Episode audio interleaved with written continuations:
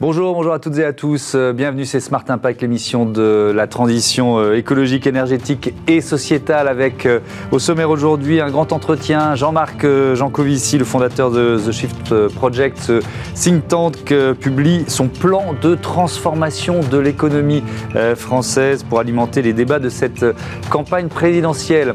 Avec lui, on va parler sobriété, on va parler nucléaire, d'énergie verte, de la place des citoyens dans cette transition euh, historique, l'acceptabilité euh, du nouveau modèle. Et puis comme euh, tous les jours, une start-up pour terminer l'émission, 5 minutes avec Mon Signe. Mon Signe, c'est une appli qui démocratise la langue des signes, vous verrez. Mais d'abord, c'est le grand entretien, c'est Jean-Marc Jancovici dans Smart Impact.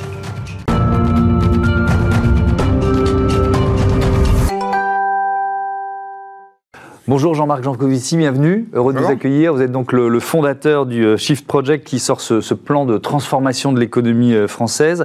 C'est aux éditions euh, Audit Jacob. Il y a aussi une bande dessinée publiée chez Dargo avec le dessinateur Christophe Blain. Le monde sans fin, miracle énergétique et dérive climatique. On commence par ça.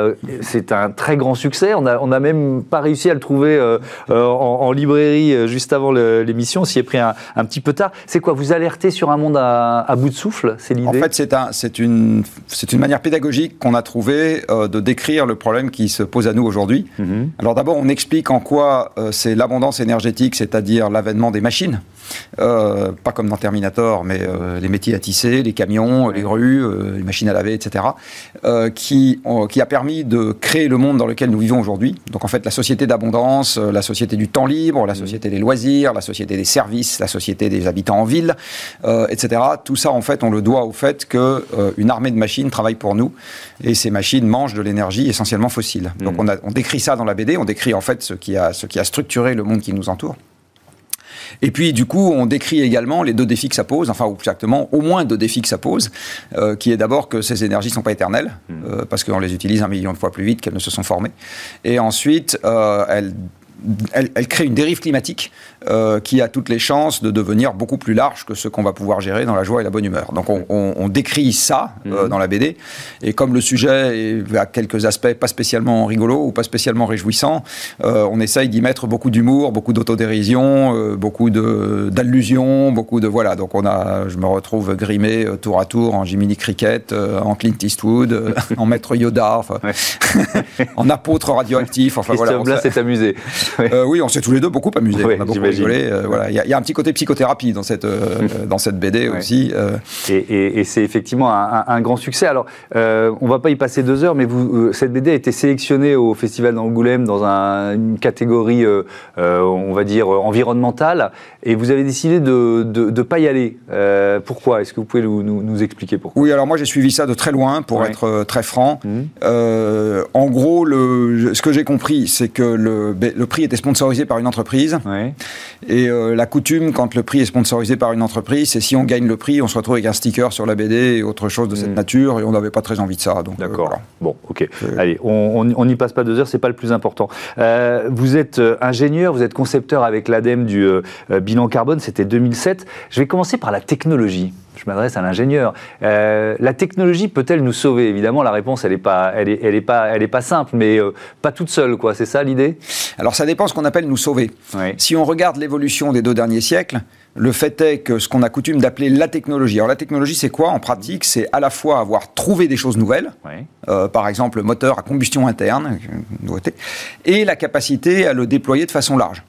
Euh, si je prends votre téléphone, je pense que vous avez un téléphone, mhm. euh, c'est à la fois une innovation technique, il a fallu le faire, et par ailleurs, ça devient utile si vous avez un milliard d'autres personnes qui ont un téléphone. Donc il faut être capable de le déployer à large échelle. Donc ce mhm. qu'on a coutume d'appeler la technologie, c'est à la fois euh, la, création de ce qui est nouveau et les possibilités matérielles de le déployer. Hein, il ne suffit pas de faire juste un truc. Mhm. Et cette technologie, si on regarde ce qu'elle a fait sur les deux derniers siècles, elle nous a, entre guillemets, sauvés. C'est-à-dire qu'elle a augmenté l'espérance de vie, elle a augmenté l'abondance alimentaire, elle a euh, augmenté la capacité, comme je le disais tout à l'heure, de se déplacer, elle a augmenté la possibilité de construire rapidement des maisons, etc. Mais elle n'a pas fait ça sans coût. Euh, donc il y a un prix environnemental à payer pour tout ça. Et le prix environnemental, en fait, il arrive plus tard. C'est-à-dire que d'abord, vous avez le bénéfice, c'est un peu comme l'alcool. D'abord, vous avez l'euphorie, puis ensuite, vous avez la gueule de bois. Euh, ça n'arrive pas au même moment. Mm. Euh, bien, en ce qui concerne l'environnement, on a un sujet de gueule de bois euh, qu'on ne paye pas au moment où on bénéficie de toutes ces avancées techniques, mais, techniques pardon, mais qu'on paye plus tard. Mm. Mais est-ce que la technologie, pardon de nous interrompre, mais peut nous accompagner Je pense que ça va vous permettre de continuer de, dans la, vers la sobriété. Alors si la question c'est est-ce que la technologie va spontanément résoudre les problèmes qu'elle a elle-même engendrés la réponse est non. Hmm. Euh, en fait, quand vous regardez par exemple les émissions de gaz à effet de serre sur le dernier siècle et demi, elles n'ont pas cessé d'augmenter alors même qu'on a mis au point le train, la voiture, euh, Internet euh, et tout un tas d'autres trucs qui relèvent de ce qu'on appelle la technologie. Hmm. Hein. maintenant, si la question c'est est-ce que la technologie peut aider si on a un projet de société qui est d'avoir une empreinte environnementale qui baisse, là la réponse est oui, mais il faut bien les choisir pas accepter le fait qu'un certain nombre, on ne les déploiera pas. Voilà. Hmm. Je vais prendre un exemple très concret euh, dans le numérique. Euh, si on veut être cohérent avec la limitation de l'empreinte carbone du numérique, il ne faut pas déployer la 5G. Voilà. Donc on peut très bien faire du numérique, il n'y a pas de problème, euh, mais déployer la 5G juste pour qu'on puisse regarder des vidéos euh, en plus haut débit euh, quand on est dans le train, dans le métro ou en train de se balader dans la rue, bah on dit non, on fait pas ça. Et parce que ce sera hyper énergivore. Quoi. Absolument, parce que ça demande des infrastructures matérielles importantes pour mm. le réseau, parce que ça demande une quantité d'électricité importante pour faire fonctionner le réseau, et parce que ça demande d'avoir des terminaux plus performants. Donc ça mm. veut dire qu'il faut renouveler les terminaux de tout le monde et fabriquer des télé, des ordinateurs et des smartphones, ça demande 40 métaux différents, beaucoup d'énergie, euh, etc. Donc on dit, ben, on accepte collectivement l'idée qu'on ne regardera pas des vidéos en définition euh, sur notre ordinateur ou sur notre. Euh, on regarde celle qu'il y a déjà, puis ça va bien. Euh, voilà. Donc il faut accepter de faire des choses comme ça. Et, la technologie, et, pour reprendre cet exemple, dire on va déployer la 5G parce que par octet c'est plus efficace mhm. et ça va nous sauver, c'est-à-dire ça va baisser spontanément l'empreinte carbone du numérique, ça, ça marche pas. Sur, sur, la sobriété, je voudrais qu'on reste là-dessus pour commencer ce premier, enfin cette, cette interview. vous l'avez dit, nos sociétés, elles se sont façonnées sur, euh, sur l'abondance d'une certaine façon. Donc là, c'est quoi? La sobriété, c'est presque, un, presque un drogué qui doit se, désintoxiquer Il y a un petit, côté, mise au, il y a un petit côté mise au régime. Euh, donc il faut accepter de trouver qu'une partie du régime est une bonne affaire. Alors, dans la vraie vie, on y arrive de temps en temps. Mmh. Euh, par exemple, il y a des gens qui fument, ils s'arrêtent de fumer. Euh, globalement, une fois qu'ils l'ont fait, ils sont contents de l'avoir fait. Alors, c'est dur de le faire, mais une fois que l'effort est réalisé, mmh. ils sont contents, ils retrouvent le goût, ils retrouvent le souffle. Oui, c'est ça. Et les effets sont relativement rapides. Euh, alors, ça dépend. Certains effets, oui, d'autres un peu plus lents, mmh. etc. Mais il n'y a, pas que de la peine dans l'affaire. Il y a aussi du, bénéfice. Hein. Euh, ça peut être pareil également quand on a par exemple une alimentation qui est trop riche en viande et en graisse. Euh, on se dit, ben tiens, je vais me mettre au régime, je vais avoir un régime alimentaire plus sain. Euh, et là, je ne parle pas de je me mets au régime un mois puis je recommence après. C'est juste on change d'habitude alimentaire de façon définitive. C'est pareil, au début, il y a un prix à payer. On se dit, ah, quand même, hein, gâteau au chocolat, je m'en ferai. Mais euh, derrière, on peut se dire, bah, c'est sympa, je suis plus en forme, euh, je me sens mieux, je ne suis pas essoufflé quand je monte les escaliers, enfin, ou autre truc de cette nature. Et donc, c'est pareil, il y a un bénéfice. Donc là, il faut qu'on arrive à se mettre collectivement dans le même genre de paradigme, c'est-à-dire se dire, bon, ok, il y a un effort, mais il y a aussi un bénéfice, et il faut qu'on arrive à adhérer suffisamment aux bénéfices pour être capable de faire l'effort. Mais, mais je reprends votre, euh, votre comparaison avec la santé. Euh, malgré tout, même si effectivement ça dépend, on en voit les bénéfices relativement rapidement ou les premiers bénéfices relativement rapidement. Là, est-ce qu'on peut être dans la même logique ou alors est-ce qu'il faut difficile. voilà, est-ce qu'il faut intégrer l'idée que ça va d'abord être difficile pendant quand même pas mal de temps avant d'avoir Alors ça, il faut intégrer l'idée qu'il va y avoir des efforts soutenus, mais il faut que ces efforts ils aient quand même une contrepartie positive rapide qui ne sera pas celle du climat. Donc il faut en trouver une autre. Alors euh, je prends l'exemple des déplacements. Mhm. Euh, vous avez un certain nombre de gens, alors que les gens qui m'écoutent ne se trompent pas, je ne suis pas en train de dire que tout le monde doit faire ça, y compris au fin fond de la Corrèze. Mhm. Mais euh, vous avez un certain nombre de gens qui basculent par exemple de la voiture au vélo. Ils ne sont pas très fréquents, mais il y en a quand même. Mhm. Souvent ça se fait à l'occasion d'un petit accident. Votre voiture est au garage, donc du coup, vous êtes bien obligé de prendre un vélo parce que voilà, trouver une solution et puis vous, vous, allez au boulot en vélo, vous dites ah tiens finalement c'est pas mal, je, vais continuer. Euh, ou bien un de vos enfants vous tire par la manche en disant tiens tu devrais essayer une fois. fois. Voilà, il y a, une discontinuité qui fait que vous essayez une mm. fois, c'est rarement un truc que vous faites comme ça de vous-même, et puis vous dites c'est pas si mal. Eh bien, euh, quand vous faites ça, c'est de la sobriété.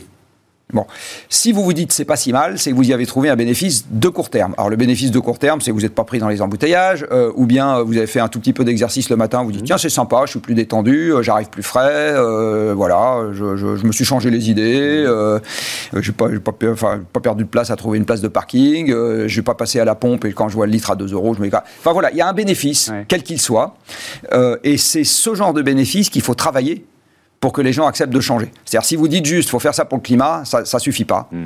Euh, il faut qu'il y ait un bénéfice de court terme. Ça peut aussi être la considération de vos collègues. Moi, moi, je le vis, de temps en temps, je fais un peu de vélo pour aller. Et je dis, ah, quand même, tu as fait ça, c'est bien. Enfin, voilà, ça peut être n'importe quoi. Ou Trouvons les leviers. De votre euh, conjoint, de vos enfants, enfin, voilà, qui vous disent, ah, c'est vachement bien ce que tu as fait. C'est n'importe quoi. Mais il faut trouver un truc qui soit de court terme, euh, parce que juste le bénéfice de long terme, on est ainsi câblé que ça suffit pas.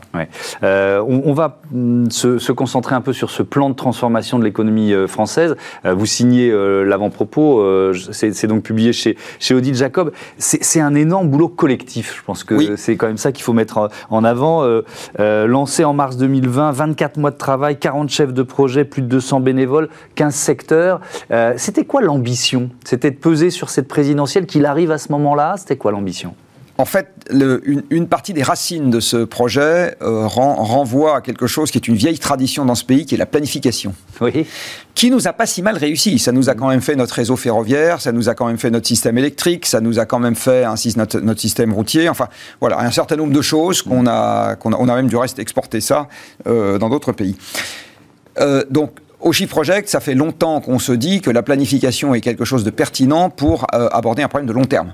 Euh, la question du changement climatique, ça va être un effort soutenu et, la déplétion des énergies fossiles, c'est des problèmes qui vont durer des siècles. Euh, donc face à ça, il faut un effort soutenu ou une direction continue, plus exactement. Mhm. Et ça, ça relève classiquement de ce qu'on appelle la planification, parce que dans n'importe quel domaine, quand vous avez un projet de long terme, vous planifiez. Quoi. Conjoncturellement, après, euh, on avait commencé à réfléchir à cela au début du mandat de Macron, et on avait essayé de convaincre l'Élysée, mais sans succès, de planifier la décarbonation. En mars 2020 arrive le premier confinement et à ce moment, il est absolument évident que l'économie va faire l'objet de mesures de soutien euh, puisqu'elle elle ralentit un grand coup. Et on réalise à ce moment-là qu'il n'y a pas de plan qu'on peut sortir rapidement des cartons pour faire repartir l'économie sur une base plus décarbonée, mm. parce qu'on n'y a jamais réfléchi. Bon. Profitons de l'occasion pour, euh, orienter les, financements. Donc on se dit, on va essayer de faire ça. Euh, et puis on réalise qu'on ne va jamais être prêt pour le moment où les premiers chèques vont arriver euh, en avril et en mai 2020, mais que on a une petite chance de faire un travail sérieux pour une échéance importante aussi, qui se trouve arriver deux ans après, qui sont les élections, parce que dans notre pays, c'est quand même un moment important pour parler de l'avenir. Bien sûr, la présidentielle, c'est euh, l'élection phare. Exactement. Et donc on se met au travail, euh, par ailleurs avec quelques convictions, euh, ce genre de plan n'a pas de sens s'il n'est pas fait avec les gens qui devront faire. Donc la façon dont on a fonctionné, c'est effectivement en étant collectif mmh. et en allant chercher dans chaque secteur, donc on a découpé le problème en secteurs, on a pris le problème sous l'angle physique. Donc, le changement climatique, c'est un problème de physique. L'énergie, c'est de la physique. Donc, on va prendre le problème sous l'angle physique. Donc, on parle presque pas d'argent dans ce plan. On dit juste, voilà, euh, avec les ressources qu'on a et les compétences qu'on a et les compétences qu'on pourrait avoir, comment on pourrait s'organiser et qui devrait faire quoi. Voilà, on se limite à ça. Hein, et on parlera d'argent dans un deuxième temps. Et ce travail, il a été fait dans chaque secteur en collaboration ou même piloté par des gens du secteur, donc ils connaissent euh, de quoi ils retournent. Donc l'industrie automobile, ça a été piloté par des gens qui en viennent. La santé, ça a été piloté par des gens qui en viennent.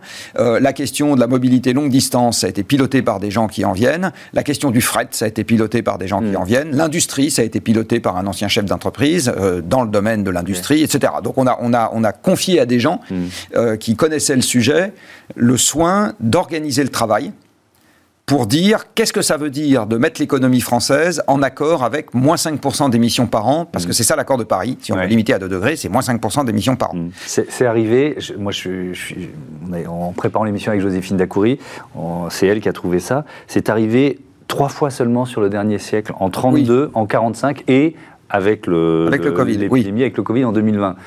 Ça donne l'ampleur du défi. Oui, c'est un plan Marshall ou une économie guerre. Euh, si on voilà, on n'y arrivera pas dans une économie tranquille, euh, ouverte, euh, dans laquelle on n'a pas de direction claire et dans laquelle on ne fait pas des choix. C'est absolument évident. Alors, est-ce que ça veut dire que dans ce monde-là, du coup, tout continue comme avant? Non. À ce moment, c'est les limites mm. physiques de la planète qui se chargeront de nous appliquer la, décroissance des flux matériels, et ça sera beaucoup moins drôle, croyons-nous, que mm. si on prend notre destin voilà. Donc certes, on va, on va faire, dans tous les cas de figure, on va faire des efforts. Mais euh, si on les pilote nous-mêmes, ce qu'on pense, c'est qu'ils laisseront une part beaucoup mm. plus importante à la joie et à l'espoir. Euh, et, et, et, à la stabilité sociale que si on se contente de les suivre. Et, le message, c'est quand même de dire c'est pas encore trop tard. Non, c'est jamais trop tard.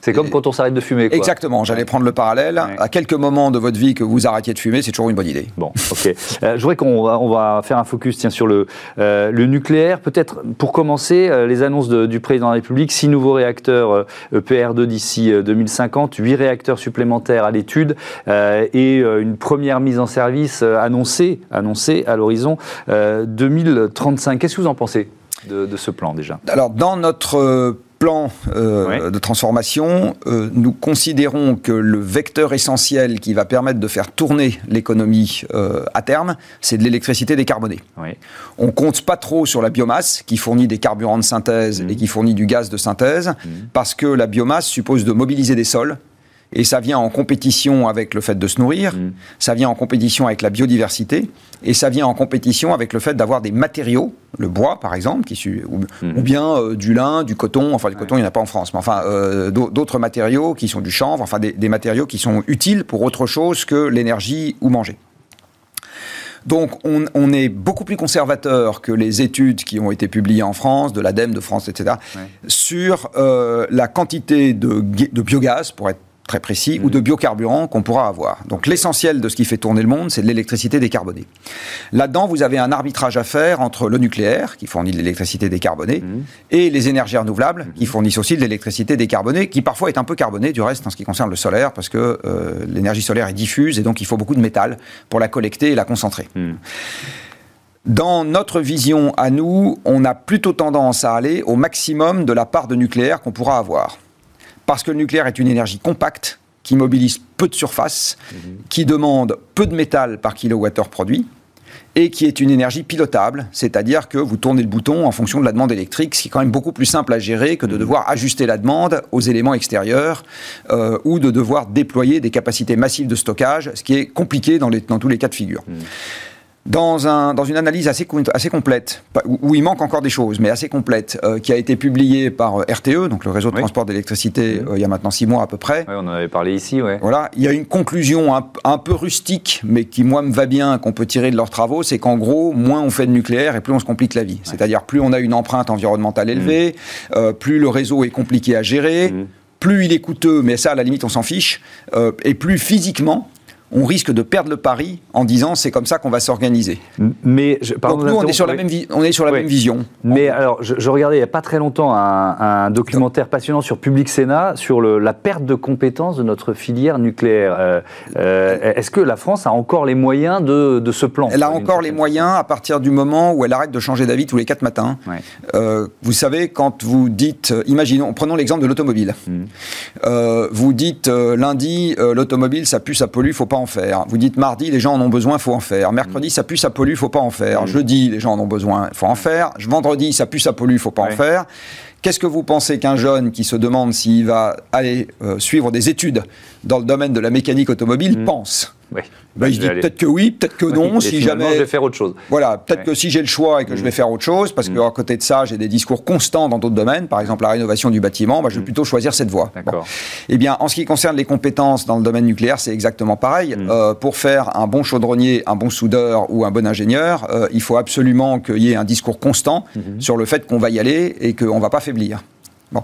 Ce qui n'a pas été le cas sur les 20 dernières années, où on a plutôt eu tendance à avoir un discours public qui est c'est pas terrible, si on mmh. pouvait en faire moins, ça serait bien. Donc dans ce domaine, dans, dans ce, dans, ce contexte-là, avoir à la fois une réglementation qui soit au bon niveau et qui pêche pas par excès de prudence, ce qui est normal et ce qu'on fait spontanément quand on commence à dire, vous savez, c'est vachement dangereux et qu'on répète ça tous les quatre matins, et avoir des compétences, c'est-à-dire des tas de gens qui se bousculent au portillon en disant je veux en faire, je veux en faire, c'est compliqué. Donc la question que vous posez revient à poser la question qui est est-ce qu'on peut, sur les 30 années qui viennent, s'y mettre avec détermination et ne pas faiblir? Et si la réponse est oui, hmm. et oui, pardon, on aura les compétences. Si la réponse est non, on a un vrai risque de ne pas les avoir. Euh, cette question du, euh, nucléaire, euh, elle pose aussi la question, vous parliez de plan, euh, de la dimension du plan, euh, plan français, plan européen. Il y a eu la décision européenne sur ce qu'on appelle la, taxonomie mmh. verte, la classification des secteurs en fonction de leur, de leur impact environnemental pour flécher les, euh, les, financements.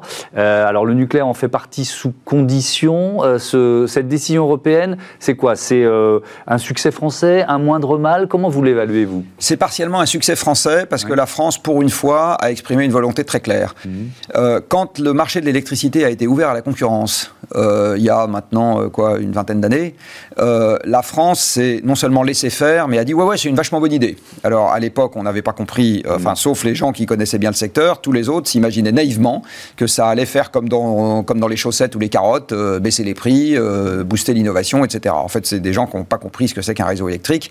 on pouvait comprendre dès, dès cette époque, enfin dès l'annonce de l'ouverture à la concurrence telle que ça avait été fait, que ça produirait les effets inverses de ce qui était annoncé, c'est-à-dire défaut d'investissement, volatilité des prix. Voilà. Et c'est très exactement ce qui s'est passé.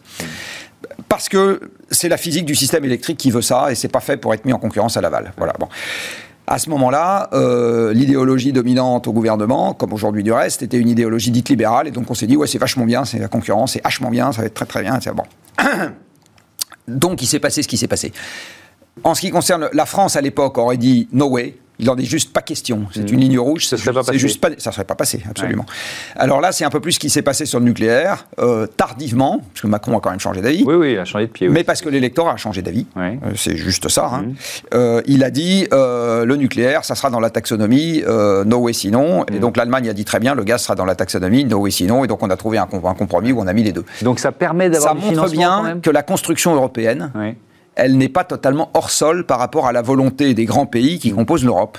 Et si à un moment la France dit, là on a une volonté extrêmement ferme sur le fait qu'il faut faire comme ça, mhm. ça n'est pas sans effet sur la politique européenne. Et donc là, ça veut dire qu'il y a le, plan Macron, il tient aussi grâce au financement européen d'une certaine façon? Le plan Macron, il sera financé à partir du moment où on est euh, constant et déterminé. Euh, je vais vous donner deux chiffres pour mhm. que le coût de construction du parc nucléaire historique qui certes a coûté moins cher que le parc à construire, parce que la réglementation au moment où on l'a construit euh, était moins dure.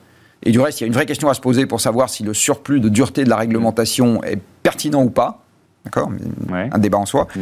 Et complice, un débat compliqué en plus. Euh, mais le, à l'époque, il a coûté de l'ordre de 150 milliards d'euros, euh, valeur 2020. Mmh. La quantité totale d'argent que l'État français a engagé dans le soutien à l'éolien et au solaire, c'est à peu près 150 milliards d'euros aussi à fin 2020. Donc de l'argent, si on veut faire mm. euh, du nucléaire, on en trouve. C'est pas un problème. Le vrai problème, c'est celui des compétences et de la réglementation, je le redis. Donc c'est un sujet de, c'est un sujet humain et de compétences beaucoup plus qu'un sujet de, de, disponibilité physique de matériaux. De, mm. voilà. Merci beaucoup, ça a filé à toute vitesse. Euh, merci euh, Jean-Marc Jancovici. Vous reviendrez, puis il y a encore plein plein de thèmes, notamment dans le, Il y a un mot quand même qu'on n'a pas prononcé, qui est quand même au cœur de ce qu'on raconte, c'est sobriété. Ah si, on l'a dit au début. Et on en parle beaucoup plus que du nucléaire. Oui, hein. Si, si, si, si, on a démarré, on a démarré sur la sobriété, mais on. on, c'est au cœur du, c'est au cœur du plan. On a bien compris et dans, nos comportements et euh, notamment. Merci beaucoup. Je rappelle donc c'est chez Odile Jacob le plan de transformation de l'économie euh, française et puis euh, il y a votre BD aussi avec Christophe Blain, Le Monde sans fin, chez Dargo Smart Ideas tout de suite.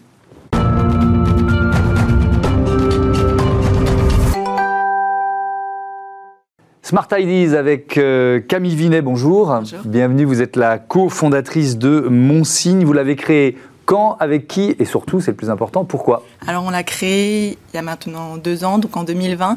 On est six membres dans l'équipe et en fait on, l'a créé lors d'un projet euh, scolaire euh, en école d'ingénieur. Et cette idée est venue d'un de nos membres de l'équipe, Thibaut Duclos, qui a eu en fait envie d'apprendre la langue des signes et il a trouvé aucune façon intuitif et, facile d'apprendre la langue des signes. Et du coup, on s'est dit, bah, pourquoi pas créer une application, une plateforme qui permet d'apprendre la langue des signes facilement et de rendre la langue des signes en fait accessible à tous. Hmm. Donc c'est vraiment un projet d'école. au départ, c'est l'EFREI, c'est ça, école d'ingénieur du ou l'EFREI d'école d'ingénieur du, du numérique. Alors euh, c'est quoi C'est une appli euh, Comment ça marche en fait? Alors c'est une, application numérique, ça c'est surtout sur euh, PC portable. En fait, vous faites un, geste devant le geste que vous voulez faire devant la caméra et notre intelligence artificielle va vous dire si le geste a bien été effectué, combien de le pourcentage de, réussite de ce geste mmh. pour justement permettre d'apprendre d'apprendre la langue des signes, donc mot par mot. Il, y a, de l'intelligence artificielle, de la, reconnaissance visuelle, c'est ça? Exactement, il y a de l'intelligence artificielle derrière. Donc on a énormément euh, besoin de vidéos parce qu'on fait, on a créé donc euh, une base de données et euh, c'est ça qui prend du temps. Pour l'instant, on a sept signes mis, à mis à disposition. Eh oui. Et il faut que la machine apprenne et pour apprendre, il y a besoin que de plus en plus de gens eux-mêmes fassent des signes. C'est ça, exactement. Donc ça prend énormément de temps et donc on, a travaillé, on a fait une première phase de développement, surtout sur ce qui est back-end donc euh, tout ce qui est euh, l'intelligence artificielle. Mhm. Et là, on travaille plutôt sur ce qui est front-end pour faire un, joli site entre guillemets euh, et permettre en attendant de récolter des vidéos. On fait aussi énormément de, on essaye d'intervenir auprès de notre école pour sensibiliser les personnes de notre école. On a participé l'année dernière à Vivatech, le challenge sur sur ce domaine-là, mhm. et on essaye de, faire connaître fur et à mesure ce projet mhm. qui nous porte, qui nous tient à cœur. Oui, et vous avez remporté l'an dernier le, le prix du jury du printemps des entrepreneurs récompensé par euh, Soprasteria. Alors, c'est une reconnaissance euh, importante, j'imagine. Qu'est-ce que, qu'est-ce que ça ouvre, ce type de, reconnaissance de, de prix pour, pour une, voilà, entreprise, toute jeune entreprise, projet comme le vôtre ah bah ça, ça nous montre que notre projet, en fait, ça nous a fait, ça nous a montré que notre projet plaît énormément, qu'il est, qu'il est compris et qui, que les personnes veulent le mettre en avant énormément. Mhm. Et puis pour pour des jeunes comme nous, des étudiants encore comme nous, ça, ça nous donne envie d'aller encore plus loin et, et de, de, rendre ce projet euh, viable et, et de le, sortir le plus le plus tôt le plus rapidement possible. Vous intégrez aussi l'incubateur de votre école d'ingénieur. On a intégré l'année dernière l'incubateur de notre école d'ingénieur euh, pour justement euh, permettre de de se consacrer euh, sur ça, euh, de consacrer plus de temps sur ça. Mhm. Et euh, justement, donc mon équipe consacre maintenant une journée entière toutes les semaines pour développer. Parce que vous êtes encore en cursus de l'école ou vous l'avez fini? Ah Alors nous, on, était en, on était en, quatrième année d'ingénieur et moi actuellement, je fais un double diplôme avec Audencia Business School, donc une école de commerce. Mhm. Donc il faut gérer les deux à distance, mais on est toujours, en fait, on est en cinquième année, on est en notre dernière année d'études. D'accord. Donc là, on rentre bientôt sur le monde de. Alors pour bien comprendre L'appli, elle en est où de son, développement euh, euh, et, et, quelle perspective de commercialisation vous avez? Alors euh, l'appli elle est en cours euh, de développement. Euh, on espère pouvoir pouvoir la mettre mettre en place cette année. Il y a déjà eu des tests qui ont été qui ont été faits. On a déjà présenté à un public comment ça fonctionnait, des mhm. choses comme ça. Et on espère vraiment présenter nos sept premiers signes sur une plateforme enfin accessible à tous au cours à la fin de cette année. Donc fin 2022, on, devrait pouvoir tous y participer d'une certaine façon. Merci beaucoup. Merci à vous. merci Camille Vinet. Bon vent à, à Mont signe, bonne fin d'études, alors on va dire ça euh, comme ça. Euh, merci à toutes et à tous de votre fidélité. Merci aux, équipes de Bismart, Joséphine Dacoury à la euh, programmation, à la production, assistée de Carla Perruchon aujourd'hui, Romain Luc, réalisateur, et Saïd Mamou pour le son. belle journée sur Bismart, la chaîne des audacieuses et des audacieux. Salut